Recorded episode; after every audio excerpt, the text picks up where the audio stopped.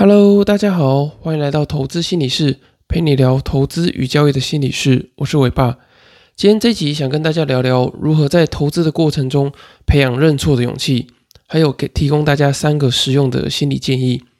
那会想聊这一集呢，主要是因为最近很多人在讨论那个 Nvidia 大涨近二十几个百分点的事情。那其实很多台湾的股票啊，最近也都会有呈现这个飞行反转的状况。就是从这个去年年中开始，一直跌跌跌跌到呃十月左右，然后又开始一路的 V 型反转到现在。那有很多人可能还沉浸在这个呃之前去年的这个大亏损的伤痛之中，然后他已经把手上的股票卖出来，然后可是却没有办法在近期呢享受到这个 V 型反转的涨幅。那 Nvidia 呢，就是其中一个很明显的例子。因为 Nvidia 它从去年大概二三月左右吧，然后就从高点的两百两百多块，将近三百块的地方，然后一路跌跌到最低点，大概是一百一十二块左右。那接下来呢，又马上的做这个 V 型的反转，从大概十月底的地方，呃，一百多一百块出头，然后涨到现在已经冲破了三百多块，已经来到快要四百块的地方。那你如果是去年呃年初开始，然后因为它下跌反转，然后跌破这个七张点，大概两百多块的七张点的话，你可能在这个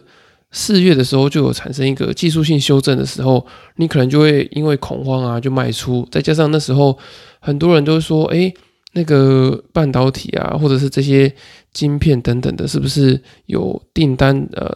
太多，就是没有办法消化，然后也。就是没有这么多的需求的状况，那所以当你那之前透过呃这些消息啊，或者是技术面等等的卖出的时候，你来到呃去年年底的这个低点的时候，然后再看到它在今年年初上涨的时候，你有没有这个信心去把它买回来？你有没有这个认错的勇气去把它买回来？我觉得是非常重要的。那你如果能够认错，把它买回来。承认说自己当初卖出是一个错误的话呢，我觉得你可以享受到这一段的涨幅。可是很对很多人来说呢，其实同一只股票要之前买卖出，然后后来再买进的话呢，我觉得这个要要承认这个有认错的勇气其实是蛮困难的。那为什么我们不愿意去认错呢？因为在认错的过程中啊，其实你会产生认知失调的状况。因为当你呃原本基于某个假设要买进一单股票啊。那你可能对当初对他抱持很大的信心，然后呢，你最后终于受不了，就是因为行情一直给你这个错误的反应嘛，就是你会觉得说，哎，我原本研究好了股票应该是要买进的，可是为什么当初呃股价却是一直跌，一直跌，一直跌，然后等到跌到终于受不了的时候，就是大概去年低点的时候，你好不容易就是已经被就是行情呃产生的这个呃股价的下跌。已经洗到非常的绝望的时候，你终于受不了要卖出了，结果呢，它却开始反转，反转向上，然后这时候呢，就是另外一个考验开始了，因为你就得要去承担说，哎，我当初卖出这个是不是一个错误的决定？我是不是卖在这个阿呆股？那你为了不承认自己是阿呆呢，你就不会再去买进，你就一直看，一直看，一直看。然后等看到最近呢，可能大家觉得哇天呐，这股价已经快要回到这个将近四百块了，你才在思考说哦，到底还要不要再买？那其实我们常常都是呃，就是一般的散户啦，通常常常都是这个样子，就是人家所称的呃追高杀低啊。那我觉得这个追高杀低背后的状况呢，我觉得可能跟认知失调是有关系的。那这个认知失调理论呢，最早是由这个社会心理学家 Festinger 他提出来的。他说：“当呃我们人们有两种就是互相矛盾的想法的时候，就是像之前你一开始很积极的买进 Nvidia，然后可能后来买到这个呃二零二一年年底的这个三百多块的套牢区，然后一路下跌，那在跌的过程中呢，你会产生第一次的认知失调，你就觉得说啊，我研究很辛苦，可是我可能也我。”我自己也觉得说，哎，自己很聪明啊，做了很充分的研究，为什么股价是下跌的？这是第一次的认知失调。那后来呢？你好不容易整理好，花了很长一段时间，好，呃，说服自己做好，我的确是看错。就这时候呢，股价却反转了。那反转之后呢，再加上搭配这个 AI、Open AI 啊，或者是一些 AI 风潮的这些利多，你就又开始在思考说，我当初的这个卖出的这个决定是不是错误的？所以呢，就你你就一路被嘎空手上去。那这时候呢，就是产生第二次的认知失调。所以这个认知失调呢，会让你产生一种精神上、这个心理上的这种不舒服的感觉。然后比较严重的话呢，会引发你有一些焦虑的情绪啊，然后你就觉得有一种呃错失的恐惧等等的。那其实我们在投资跟交易过程中，很多的这个情绪啊，就是这种负面的情绪，或是呃交易情绪的干扰，都是来自于这种认知失调的感受。因为行情的走向啊，其实常常会跟我们假设的是不一样的。当我们花很多时间去研究，然后去做一些假设，然后你满怀的信心要进到市场的时候，却被这个行情打脸，然后甚至呢亏很多钱，你就很容易产生这种认知失调的感觉。那你如果要处理认知失调呢，主要有两种方法。那一种呢，就是接受新的证据以及修正你自己的这个观念。那第二个呢，就是为你的错误呃产生。这个辩护的行为，就是你会去，呃，可能去看一些新闻安慰自己啊啊，没有啦，他状况还是那么好，那他的股价下跌可能是一时性的，就是你会去找一些方法去呃辩护你的这个决定，或者是像我们之前提到的这个确认偏误啊，你就一直去看那些呃对你原本的假设有利的消息，那那些否证的资讯啊，或者是那些呃其他的声音，你都选择不要去听。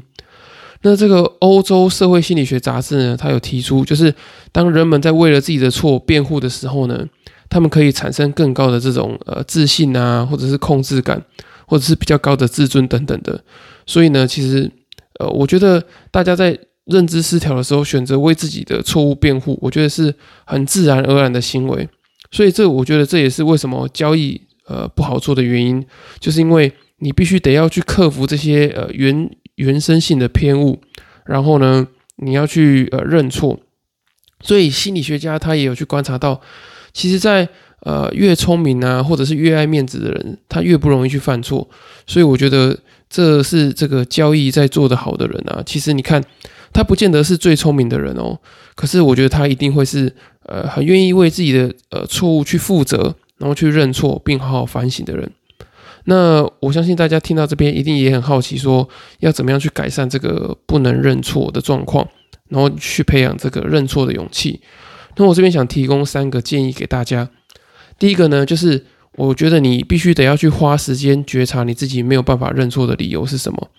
因为其实我们很多人在呃认错的第一个直觉反应就是要去对抗嘛，就是觉得说啊，我觉得我是对的。所以我要找很多的理由去为自己辩护，可是我们却很少花时间去好好思考一下，我们不愿意认错背后的心理因素是什么？那通常这个不愿意认错的心理因素呢，通常都是跟你的自我价值啊，或者是自尊有关。那这个自我价值跟自尊呢，比较白话来说，就是呃你的面子，或者是你不想被人家笑啊，或者是你可能有一些自卑感等等的。那这些来源呢，可能是来自于例如说社会比较啊。你不想输给别人，不想输给你周遭的亲朋好友啊，或者是某个你很讨厌的同事，从小跟你竞争的手足啊，或者是什么堂兄弟姐妹等等的。那所以你在呃在投资的过程中，你会觉得说，好，没关系，我只要不要卖，不要出场，不要认错，我就不是输，我就不是一个糟糕的人。那也有可能是你对于结果太过于重视，你可能是一个目标导向、结果导向非常重的人。然后你忽略这个过程中，你必须得去做一些正确的事情，而不是把这个重点全部放在这个结果的正确性上面。因为你如果这个历程上错误的话，你就算运气好，让你最后凹凹凹凹到呃最后变成获利，可是，在你之后的交易的过程中啊，其实这不是一个好的发展。那因为你也很害怕说这个负面的结果会对你产生一些自我价值的否定。你可能也有一些强迫的倾向啊，或是完美主义等等的。那透过这个呃认错呢，你可能会觉得说，呃，这打破你原本的个人的设定啊，个人的心理设定，所以你会觉得认错是一件很困难的事情。所以这些我刚刚提到的这些啊，你都得要透过比较深度、花时间的自我觉察才能够找到。那这其实不是一件很容易的事情。那第二个心理建议呢，就是我觉得你必须要去重设你的目标。然后转换你的这个锚点 （anchor point），就是你必须得把这个认错这件事情啊，不要想象成是一个短期的错误，你必须得要用更长期的框架的、更长期的参考点来看你现在的决定。那我们以这个 Nvidia 来做这个例子来看的话，当它去年四月的时候，那个跌破了这个两百块左右的这个起涨点的区间，那因为技术面的修正呢，或者是这个拉货潮的减缓，所以你有一个出场的动作。那当它一路跌到最低点一百一十二点的时候，你可能会觉得啊自己做对了。可是它在因为这个 AI 的利多涨回到你原本当初卖的这个两百元的时候呢，你可能会非常的挣扎。你会觉得说，我这时候如果再进场的话，我当初我就卖这个两百多块，我是不是好像笨蛋啊？或者是我干嘛？就是当初同样的地方，然后我原本卖出了，我现在又把它买回来。可是你如果用转换这个目标或者转换锚点的这个方式。去看它的话呢，其实你可以把这个想法想成是，它现在从一百一十二块涨回到两百多块，它已经涨了大概一百块左右，所以它这个动能是很强的。那你还要再看它未来的这个发展性，所以你不能把你的这个参考点只有限缩在去年的四月到现在，然后你的股价呢是从两百块，然后呢到现在又是两百块，你会觉得说，哎。明明都是同样都是两百块，我干嘛卖出又把它买进？可是其实它这个从当下的状况来看的话，其实它的意义已经不一样了。所以你就必须得把这个参考点再把它往后移一点，然后呢，把它展望到未来，就是透过未来的这个状况再回推看到现在的这个决策，而不是用过去。例如说，你过去当时呃二零二一年底的时候，它可能最高到三百多块嘛，那你肯定会觉得说，哦，它。呃，三百多块这样一路跌跌到两百块，你觉得说它这个呃状况是很不好的？可是它其实是它其实呢，你如果转换参考点的话，你把参考点从去年的三百多块移到就是最低点的一百一十二块，把它想象成从一百一十二块往上涨到两百多块的时候，你就可以发现说，诶，它其实是有一个上涨的动能，你就可以透过这个上涨的动能再回去看它这些基本面的因素啊。等等的，那你就可以找到比较多的这个否证的资讯，去破除你原本就看坏它的这个确认偏误。所以我觉得转换目标的这个心态呢，对于承认错误也有一个很大的帮助。那最后一个心理建议呢，就是我觉得你要把认错当成是做对的事情，听起来有点饶舌，可可是它其实是一个转换认知的动作。就是很多人他不认错呢，就是因为他把认错这件事情本身当成是一个错误的事情。那我觉得你应该要转换你的想法，要把认错这件事情当成是你正在做对的事情的其中一部分而已。如果你能够把认错啊当成是优化交易程序啊，或是优化自我的一部分的话，你就会发现，哎，认错其实是一件很自然而然的事情，你就可以去及时的去做停损啊，或者是做这个交易决策的改变，因为你知道认错这件事情对你本身是有帮助的，你就不会把它看成是一个负面的结果，而是一个整个程序上过程中必经的一环，然后你也可以把它当成是一种必要之二，然后我觉得你如果用这样的角度去看的话呢，你会改变对于认错的这个心理认知。好，那从上面几点来看呢，你就可以了解，其实不认错呢是一个很致命的交易心理心态，因为你会没有足够的心理弹性，然后去针对行情的变化做调整，所以你会有太强的这个先入为主的观念，然后你也会有很多的主观意识啊，容不下这种客观的盘面资讯，有可能整个大趋势在改变，例如说像这个 Nvidia，它可能一开始是因为半导体的这个状况。有超载的状况，可是到后面呢，它突然突然有一个新的这个